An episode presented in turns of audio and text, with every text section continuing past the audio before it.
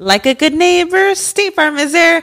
When you hear those words, you can feel good knowing that. State Farm is there to help you feel supported with the coverage you need for your car, your home, and even boats, motorcycles, RVs, and other things that matter to you. Now, let me tell you, girl, I don't got a boat, a motorcycle, or an RV, but State Farm covers my home and my car.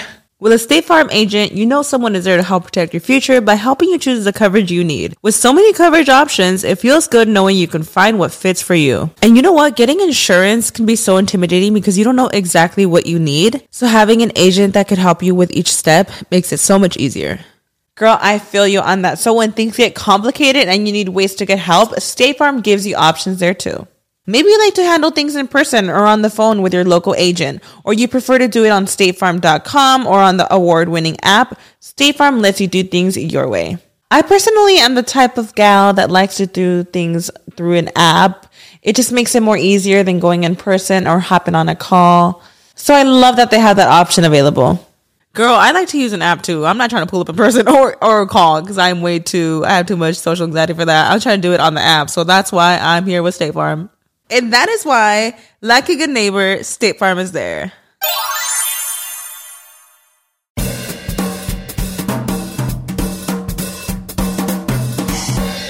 Hello mi gente amada y bienvenidos al episodio 73 de Bla Bla Bla. Muchísimas gracias a toda la gente que está escuchando desde donde sea que estén escuchando. Si están escuchando desde YouTube, Gracias, por favor, suscríbanse al canal y activen las notificaciones. Si están escuchando desde Spotify, Apple Podcast, Google Podcast, Tus Nalgas Podcast, gracias también.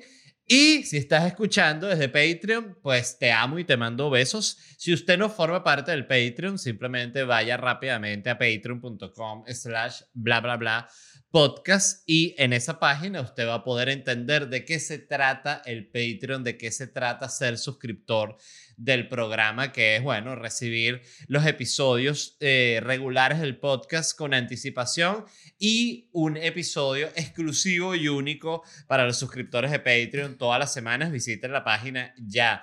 Quiero de una vez eh, hablar de los temas que vamos a mencionar hoy. Hoy vamos a hablar del lanzamiento del juego Cyberpunk 2077, no solo del lanzamiento del juego, sino de las condiciones que habían en la empresa que produjo este juego. Vamos a hablar también de la renta básica universal, vamos a hablar de la semana de trabajo de 15 horas, eso existe.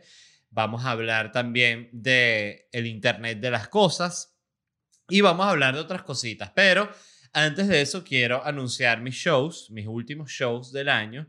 Voy a estar en Dallas el 15 de diciembre, voy a estar en Houston el 16 de diciembre, en Orlando el 17 de diciembre, en Miami el 26 y el 27 de diciembre, ya casi terminando el año, haciendo que rico stand-up. Oye, la peor gaita de la historia, ¿no? Pero lo intenté, lo intenté, que es lo importante. 26 y 27 voy a estar en el Miami Improv y el 3 de enero voy a estar en West Palm Beach. Estas son las últimas fechas de la gira de Felicidad Stand Up Comedy. Pueden comprar las entradas en ledvarela.com y nos vemos por allá. Yo estuve en Dallas, en todas estas ciudades he estado ya previamente, he tenido la suerte.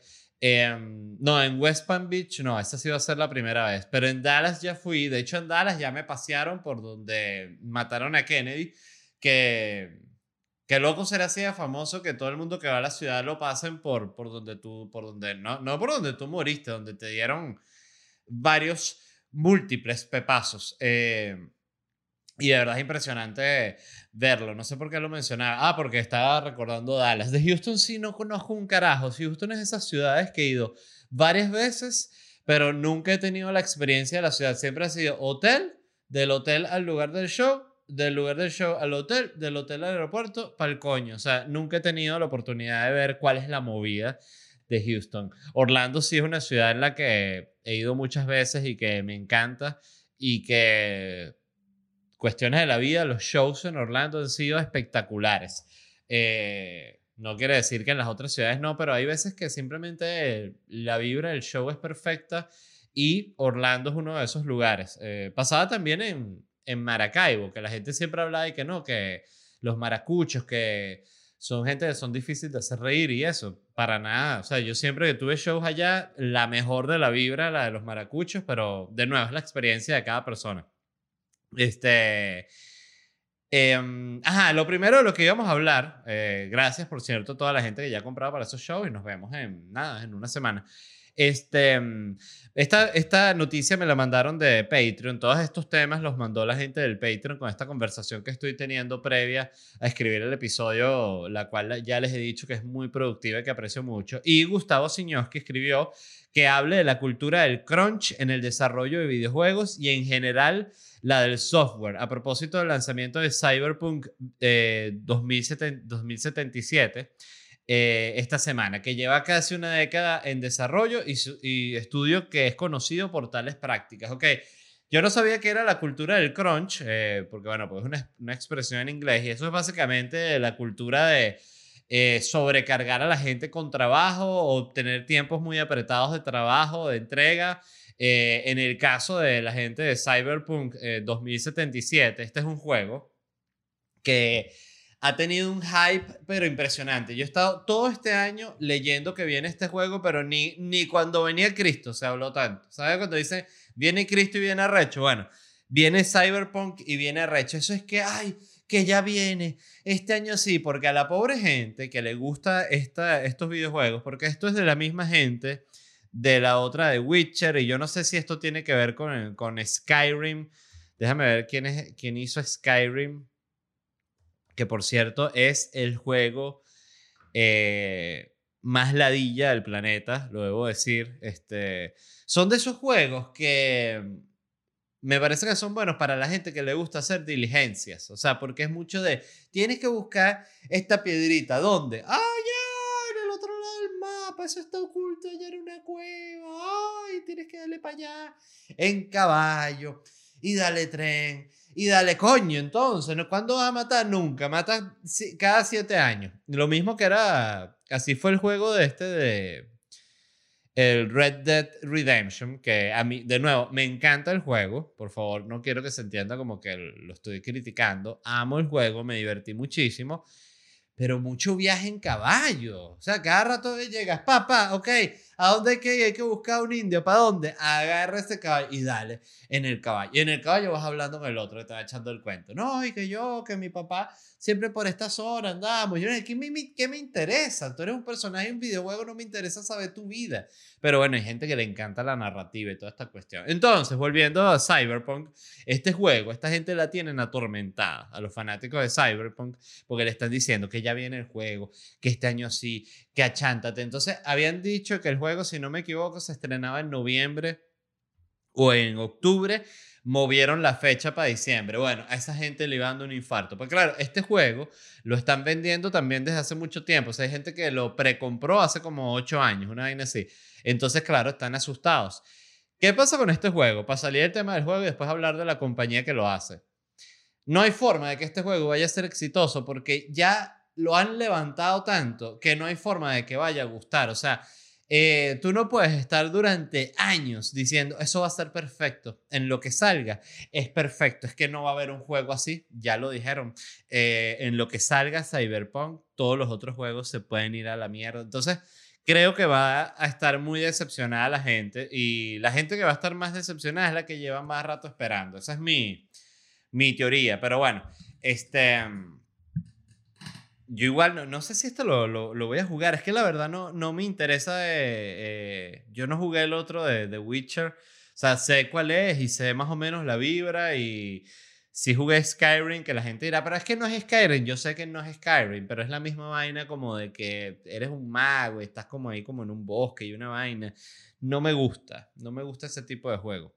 Em, igual que no me gustó el de The Last of Us, el, el primero que salió que era todo los juegos de sigilo. Eh, Metal Gear Solid era otro juego que me cansé de jugarlo, eh, creo que lo terminé cuando lo jugué PlayStation 1 o 2, no recuerdo cuál fue que salió ese, pero lo recuerdo como un juego que yo jugaba por obligado, como un poquito como por el reto de, ah, no voy a jugar Metal Gear. ¿No te gusta lo complicado? Yo, claro que sí, te juego Metal Gear y te lo termino, pero la verdad es una ladilla. Porque todos los juegos de sigilo eh, cansa. O sea, es como, eh, de nuevo, es un juego bueno para la persona paciente, que le gusta estar ahí. No, ahorita, esta parte de la misión es que el muñeco tiene que estar sentado en esa esquina media hora y el bicho sí que... No, huevona, la estoy partiendo en esta parte del juego. Entonces, el punto y del cual quería hablar el amigo Gustavo Siñovsky es que, es que, bueno, que estas compañías apliquen esto de la cultura del crunch, eh, no solo como una manera de llegar a la fecha de entrega del juego, sino también como estas pruebas de compromiso, ¿sabes? Como estas compañías que son coños de madre, como que aquí, que son como de régimen militar, como que aquí si la vas a sobrevivir esta vaina es arrecha, aquí se trabaja candela, aquí tal. Y eso, de nuevo, eh, es muy arrecho, a mí me parece que compañías que tienen ese mood, eh, es obvio que han logrado cosas increíbles y no pongo en duda de que compañías muy exitosas del mundo tengan este mood detrás, ¿no? En el caso de esta gente, decía aquí que trabajan, llegan a trabajar 80 horas a la semana, que eso, si tú divides 80 entre 6 días, eso te da 13 horas al día, o sea, 13 horas al día seis días a la semana, ¿no? Esto es lo que se conoce o lo, que, o lo que yo conocía como estar abollado, ¿no? Cuando estás hasta el culo de trabajo. Entonces, ¿cuál es la discusión aquí? La discusión es, bueno, primero, estas compañías, ¿no? Que tienen como esta cultura de sacarle la mierda a la gente y de que aquí se trabaja así. Perfecto. Yo creo que eh, siempre lo he dicho con respecto a los ambientes de trabajo que tienen un cierto grado de toxicidad, ¿no? En cuanto a la exigencia.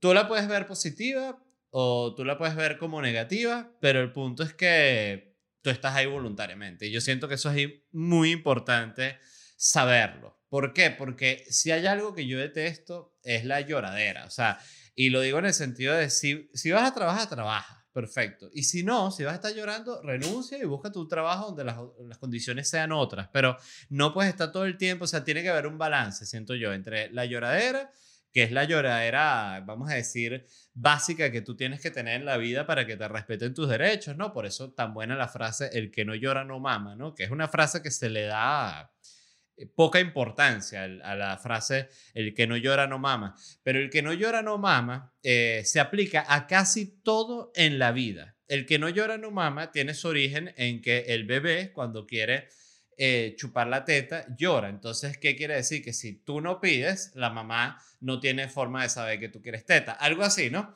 Entonces eso tú lo aplicas en todo. Entonces, sí, qué sé yo, coño, tú estás insatisfecho con tu sueldo pero tú no le dices nada a tu jefe, tú no le expresas nada, entonces ¿cómo el jefe va a saber?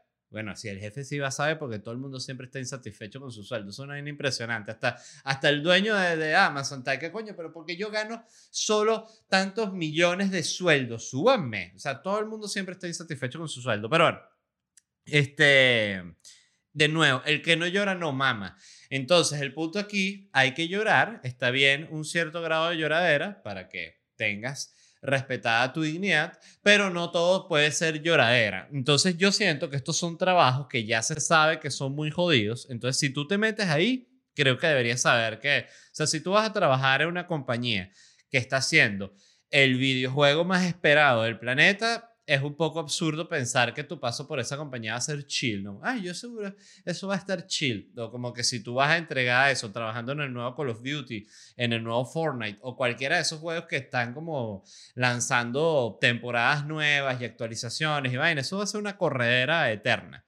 Em, y lo otro es que también yo siento que estos son trabajos que dependiendo del tipo de personalidad que tengas tú, pueden ser positivos, porque fíjense, y la película esta, la, el, diablo, el Diablo Viste de Prada, ¿no?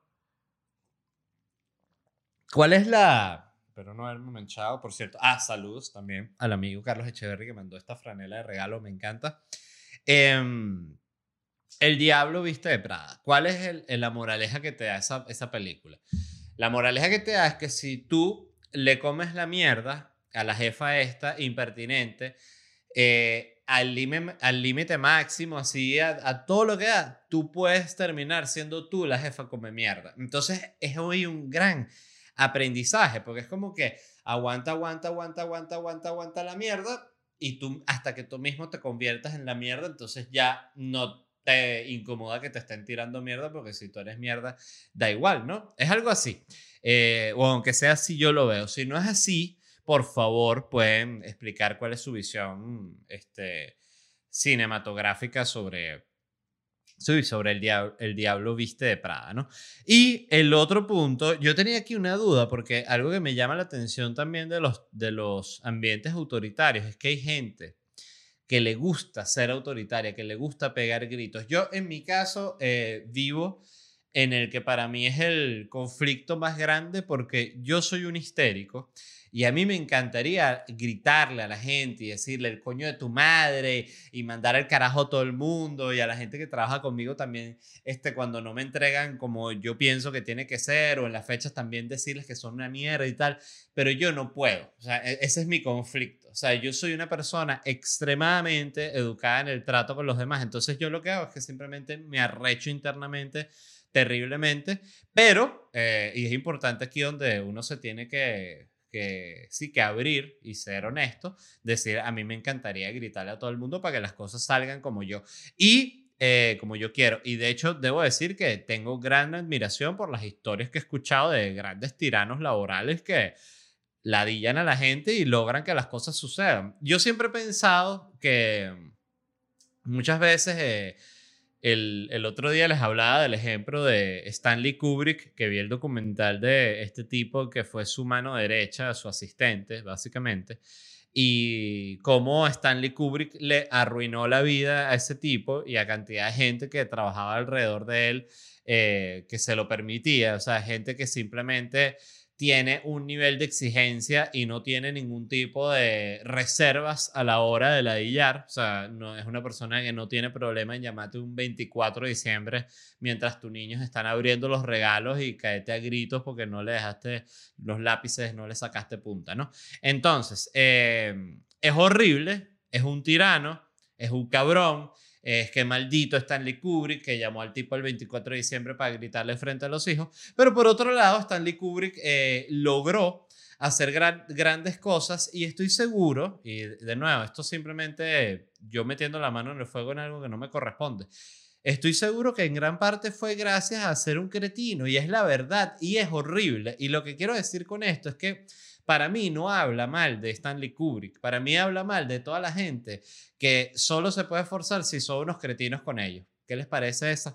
Este, y el otro punto respecto al, al tema de cyberpunk, del cual estamos hablando, es eh, como este conflicto ético que existe entre la decisión de, ok, hacerle la vida imposible a tus empleados y que vivan ahí metidos en la oficina y entregar el, videojuego a tiempo o mover la entrega del videojuego y que todos estos desarrolladores puedan que si ver a sus hijos crecer, ¿no? Entonces, ahí que, ¿de qué depende eso?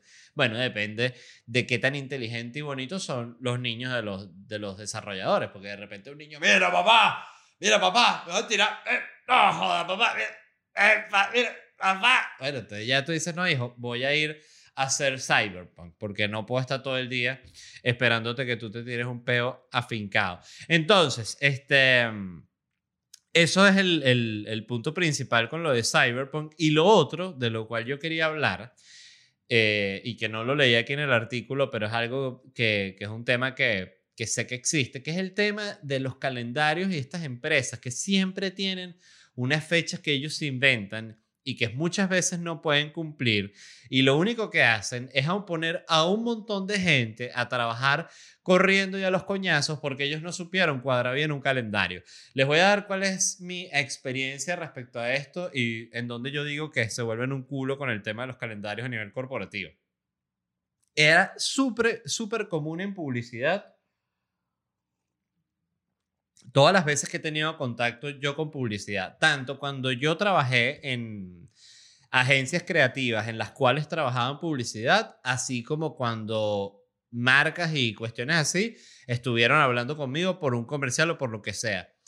Toda la gente que trabaja em, para clientes en marketing, en publicidad, pareciera que todo lo que tienen que hacer se lo avisaron ayer. O sea, ellos siempre están corriendo. Es como que tenemos que sacar esta campaña publicitaria ya. Es urgente, tenemos que hacer una activación ya. O sea, esto, este producto, el, influencer lo tiene que estar hablando mañana, pero que uno dice, pero ¿cuál es la corredera? O sea, a ti te, te anunciaron que esa Coca-Cola Light va a salir, te, te, lo anunciaron, te lo dijeron esta tarde, tu jefe. Fue, o sea, tu jefe se reunió contigo y te dijo, ah, por cierto, antes de que, de, de que me respondas lo del correo, mañana vamos a sacar esta Coca-Cola.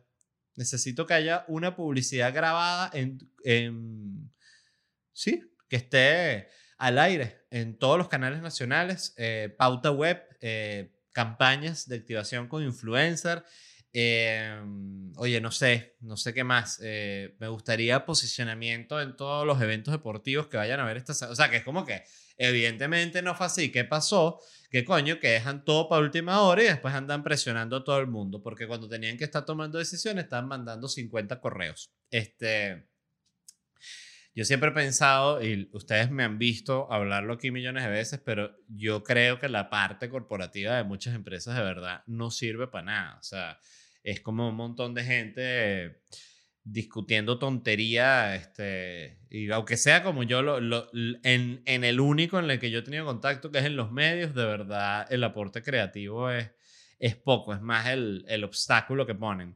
Pero el punto es que ya va a salir, para la gente que, que, está pendiente de Cyberpunk, ya va a salir el juego, así que no se angustien. Sale, de hecho, el 10, que cae jueves, o sea, sale este jueves Cyberpunk. Entonces, nada, ojalá sea una cagada y se, se, decepcionen todos. Este, eh, ¿Qué era lo otro que iba a decir respecto a esto? Ah, no, ya, eso es. El otro tema que lo propone Marieli Holberg me pide, Let habla de Utopía para Realistas de Rutger Breckman. Esto es un libro, ¿no? Y lo googleé y básicamente Utopía para Realistas dice, a favor de la renta básica universal, la semana laboral de 15 horas y un mundo sin fronteras. Carlos Marx, Carlos Marx. Eh, ella también me escribe aquí, dice, por un lado, Andrew Yang dice que esta es la solución a las pérdidas de ingresos que va a traer la automatización. Y por otro lado tienes a Naval Navicant diciendo que los trabajos no son finitos. Siempre hay trabajo, solo que la naturaleza de los mismos evoluciona y solo necesitas igualdad de oportunidad dejando que la meritocracia y la selección natural hagan su trabajo para construir el éxito. Em, ok, varios aspectos aquí. El tema de la renta básica universal lo hemos hablado, es este sueldo mínimo que están proponiendo en muchos países para que, no para ahorita, porque ya hay mucha gente, ah, pero ustedes le van a dar sueldo mínimo para que ese poco de vago se quede en la casa. No, no es por eso. O sea, ese también es un punto. Siempre va a haber gente dispuesta a sacar del sistema. Eso es inevitable. Pero el punto aquí es que en un futuro inmediato los robots ya van a ser tantos, van a tener tantos trabajos que la gente va a estar mamando. De hecho, yo creo que van a ser los mismos robots los que van a protestar porque eh, van a ver tanto mendigo, tanto indigente, que imagínate todas las zonas donde van a vivir los robots, eso lleno de mendigos. Entonces el robot saliendo con su sus niños robots, llevándolo a la, a la Academia de los Robots, todos unos mendigos ahí, ahí todos sucios, desnudos, eh, jalándose. No, quédeme ahí, que un Bitcoin para comer y el robot no tengo, hermano, ¿me entiendes? Entonces ahí yo creo que los robots se van a organizar y van a salir ellos a protestar. Eh, para que los humanos se ocupen de su peo. O sea, van a salir, queremos que se ocupen de los humanos. Ellos van a tener su sistema de protesta, me imagino no se van a hacer unas pancartas, en todo caso harán unas pantallas, ¿no? Ellos tendrán ya, proyectarán ahí algo eh, con sus exigencias y tal.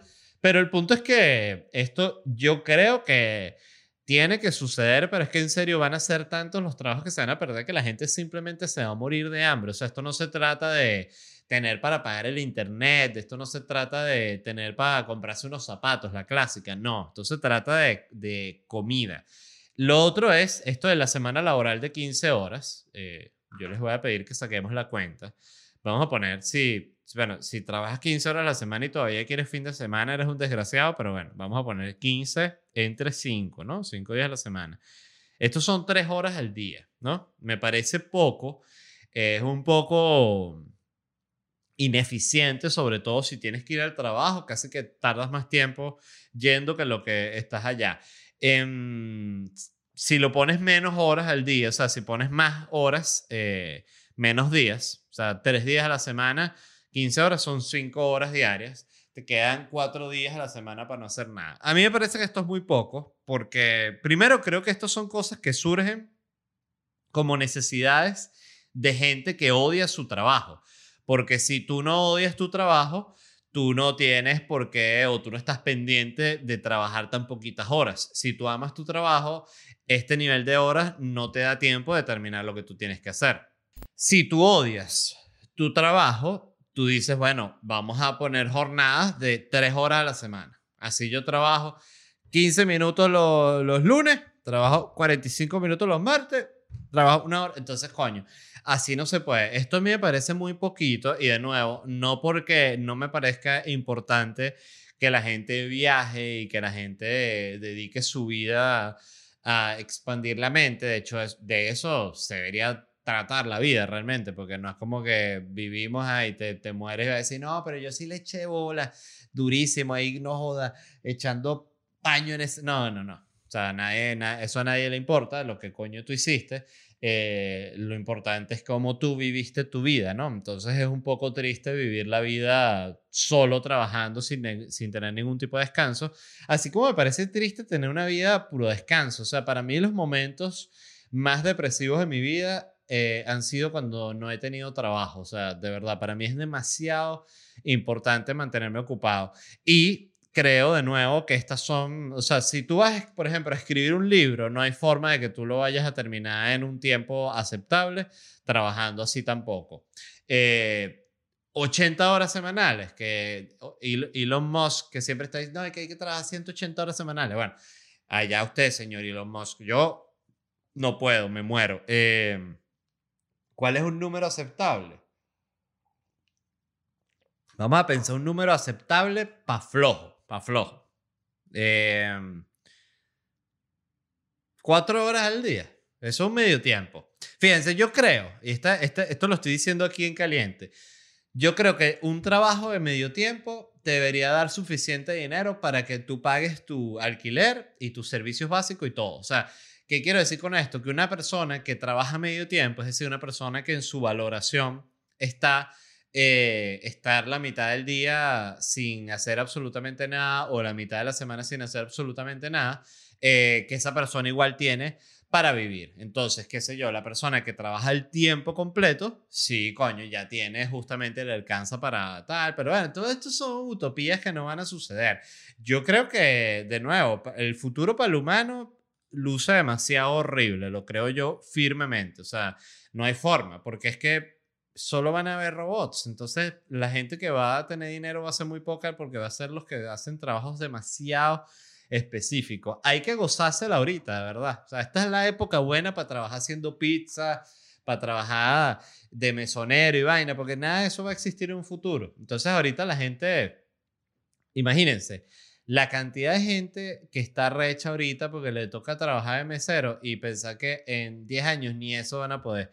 Este, y, y, los que no estén en países donde se esté dando la renta esta. Por eso yo lo he dicho aquí mil veces en el, en el, en el podcast y lo vuelvo a decir por si es la primera vez que usted está escuchando esto. Si usted está en este momento, mientras escucha el podcast, eh, en un trabajo que lo va a hacer un robot en cinco años o en diez años o en dos años, usted tiene que renunciar a ese trabajo. No le voy a decir hoy porque, de nuevo, estamos todos, eh, es un año difícil, es un año de pagar las cuentas y ya, es un año eh, complicado, pero usted por su bien tiene que conseguir un trabajo que no lo puede hacer un robot.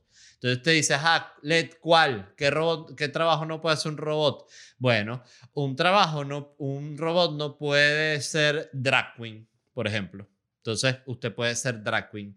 Este, un robot no puede actuar de la, la jeva de, Queen's Gambit, la que juega el ajedrez. Eso no lo puede hacer un robot. Solo tiene que hacer una chama. Una chama así como ella. Entonces, de repente, usted es esa chama. Eh, otro trabajo que no puede hacer un robot. A ver. Este, bueno, ser político, fíjense, ese, los políticos van a ser de los últimos, últimos, últimos que se van a quedar sin trabajo, porque eso sí, protegen su trabajo como de lugar y de nuevo va a ser muy jodido para el humano. Eh, coño, yo, bueno, es mentira, yo sí, yo sí, o justamente pensé, si se lanzara de alcalde un robot aquí, yo sería el primero que voto robot. Porque, coño, porque el robot no te va a joder. O sea, el robot sí dice, señores, o sea, el que no cree en mí, métame un pendrive y revíseme. Así mismo. Y no hay... No, porque el humano no. El humano pura mentira, Iván. En cambio, claro, cuando existe el chip, que le metan a la gente el chip, ya el político está jodido porque le meten cables para ver si está mintiendo, porque ya el chip no miente. Pero bueno, me fui para otro lado, fíjense, ¿no? Este... Nada, volviendo a lo, a lo que proponía Marieli, del, que habla del libro este de Utopía para Realistas, eh, renta básica universal, mi predicción es que viene 100% segura, pero no por una cuestión de que los políticos son buenos, no por una cuestión de que el sistema cambió y es mejor, es por una cuestión de que la gente se va a morir de hambre. La semana laboral de 15 horas, bueno, eh, de nuevo, mi opinión respecto a esto, muy poco, me parece muy poco, pero eh, una vez que estén haciendo trabajo, todos los trabajos, los robots, seguramente será totalmente normal la semana laboral de 15 horas. Y un mundo sin fronteras sí me parece una aspiración totalmente eh, irrealista. O sea, no, no creo que vaya a suceder nunca. O sea, el tema de las fronteras yo creo que va más allá de la identidad, de todo. O sea, es una cosa de, simplemente es como un club. O sea, em, es interesante porque tú ves que los países no son distintos a cómo funcionan una, una familia. O sea, tú agarras una familia clásica de esas que están vivos los abuelos y son seis hermanos y cada hermano tuvo sus hijos, es decir, una, hermana, una familia más o menos grande. Eh, que hayan como muchos integrantes. Y tú vas a ver que un país es igual, o sea, hay gente que está de pinga dentro de la familia, pero van a ver su par de coño va a haber un loco por ahí, va a haber uno que roba, va a haber otro que sí, va a haber uno que no quiere saber nada con la familia, que no lo han visto durante cinco años, se casó y vive, o sea, es igualito, o sea, y un país es igual, o sea, un país es como un club de gente y toda la gente que está ahí dice, bueno, nosotros estamos aquí, Mientras aquí, estamos aquí. Yo te odio, te odio a ti también, tú me odias a mí, tú me odias, sí, yo también te odio, pero estamos todos aquí. Entonces, vamos a estar aquí y vamos a odiar a los que están allá. Entonces, los que están allá, están y que coño, nosotros estamos aquí, yo te odio, pero si estamos de acuerdo en algo es que odiamos a esos, ¿verdad? Sí, es verdad, los odiamos. Entonces, en eso va. Este, yo no creo que, que vayan a desaparecer las fronteras jamás, jamás. Este, en todo caso, se pasarán a ser como otra cosa. De nuevo, hay muchos cambios, pero las cosas siempre se mantienen más o menos igual. Ramón Rosal me dice, saludos Led, ¿te interesaría hablar sobre el tema, eh, sobre el Internet of Things? Of Things. Eh, cómo en unos años todos los aparatos tendrán Internet y se compartirán entre ellos compartiendo data. Eh, sí, me parece una ladilla el momento en el que todo vaya a tener Internet, porque, o sea, exacto, te traes esto y lo dejas aquí un segundo y ya está compartiendo data con la mesa. No, coño, no comparta la data y tal. Este, mm, yo me, me llamó la atención esta pregunta porque me hizo pensar en el en cosas que estoy seguro que no van a existir en el futuro y otras que estoy seguro. Em, por ejemplo, una, una que iba a decir que estoy seguro es que todo tendrá pantalla, pero justamente creo que lo contrario, o sea, al aparecer el chip, y cuando, cuando digo el chip, para que la gente entienda, no es el, el el chip este que la gente dice que el chip es que es malo. Bueno, no, yo hablo del chip bueno. El chip el que la gente se va a poner que es el, es el mismo celular, porque la gente que el chip, pero lo que le digan, no, que el, el chip es el de ATT, entonces es para que el, el, veas mejor el iPhone y el Instagram. La gente, ah, no, méteme doble chip. Este, es eso, eso es todo lo que hay que decirle. Es para, pa, pero este chip que es el de de las corporaciones malas o es, no, este es unos filtros, es para que tengas unos filtros. Ah, sí, pónmelo, por favor. Y así va a ser, así va a estar todo el mundo con su chip. Y mm, entonces, nada, yo creo que al todo el mundo tener el chip, ya todo lo vamos a ver en nuestra mente y la pantalla va a ser algo totalmente obsoleto, o sea, ya nada va a tener pantalla y seguramente va a haber un momento en el futuro en el que las pantallas, en el que tú vas a saber que un aparato es viejo porque tiene pantalla, o sea, porque tú no, te puedes, no lo puedes manejar puro coco. Te dicen, no, Viño, este aparato está nada, se te cayó la cédula con este iPhone 18.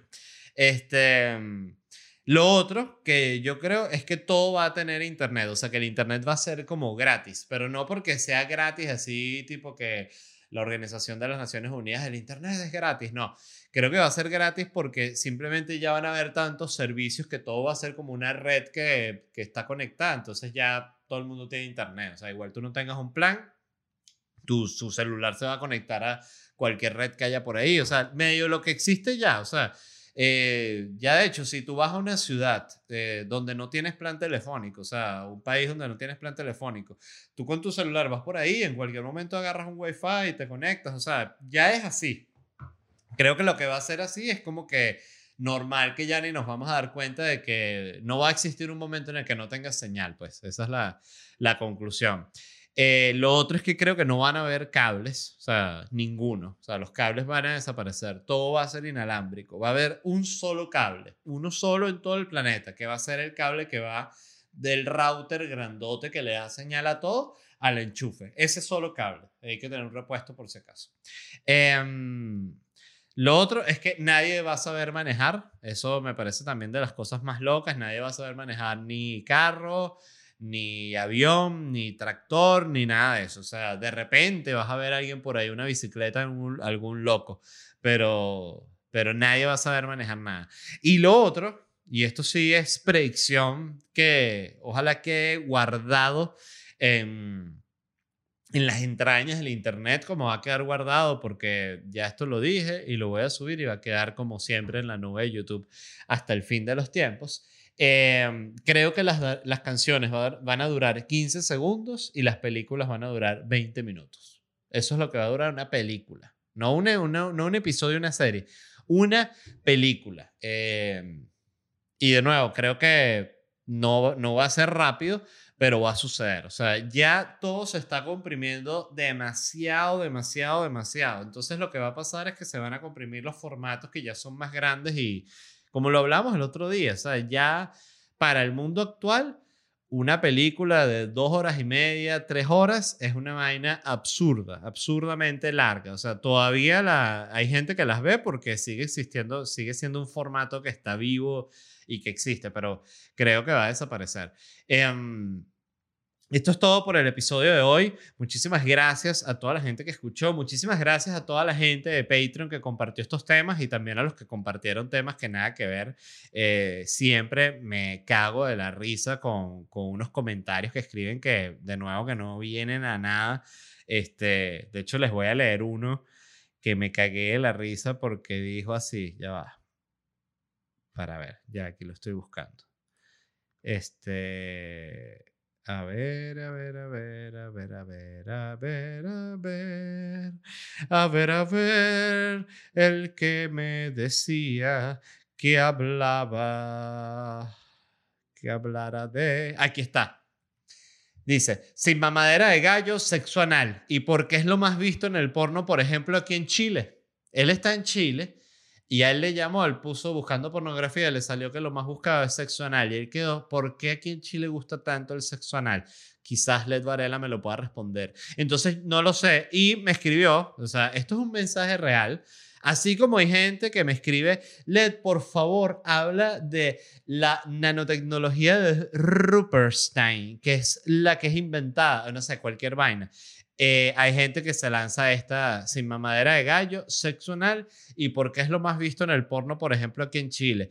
Y sigue, ¿no? Él después continúa. ¿Cómo decirle a tu pareja que se lave el culo bien sin que suene incómodo? Técnicas de lavado, etcétera. Eh, sí, yo creo que él lo que quería es que yo hablara de esto para él poner el episodio eh, como con su novia y decir, ah, mira, mi amor, ahí están hablando de cómo lavarse el culo. Qué casualidad, eh, yo no tengo nada que ver con que él está hablando de eso, no se lo escribí en el Patreon. Pero bueno, muchísimas gracias también a Anderson Hernández, que fue el que escribió esta locura.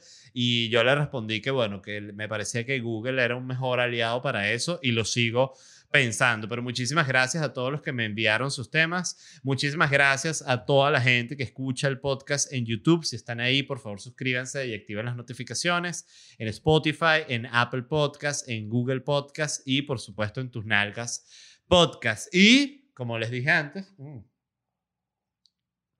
si ustedes no forman parte del Patreon, simplemente vayan a patreon.com slash bla bla bla podcast y suscríbanse al único plan que hay. Muchísimas gracias. Em, les repito que voy a estar presentándome con Felicidad Stand Up Comedy en Dallas el 15 de diciembre, en Houston el 16, en Orlando el 17, el 26 y el 27 en Miami y en West Palm Beach el 3 de enero. Todas las entradas las consiguen en ledvarela.com y muchísimas gracias a todos los que ya han comprado. Y como siempre, no me puedo despedir sin agradecer a la gente de Whiplash Agency. Revisen su trabajo en Instagram en Wplash o vayan a ledvarela.com donde se compran las entradas para Dallas, Houston, Orlando, Miami, West Palm Beach y vean el trabajo de Whiplash Agency porque ellos están encargados de esa página. Así que sin más, Gracias, nos vemos unos días y los dejo con el resumen de preguntas y respuestas que siempre hago en mi Instagram. Bye.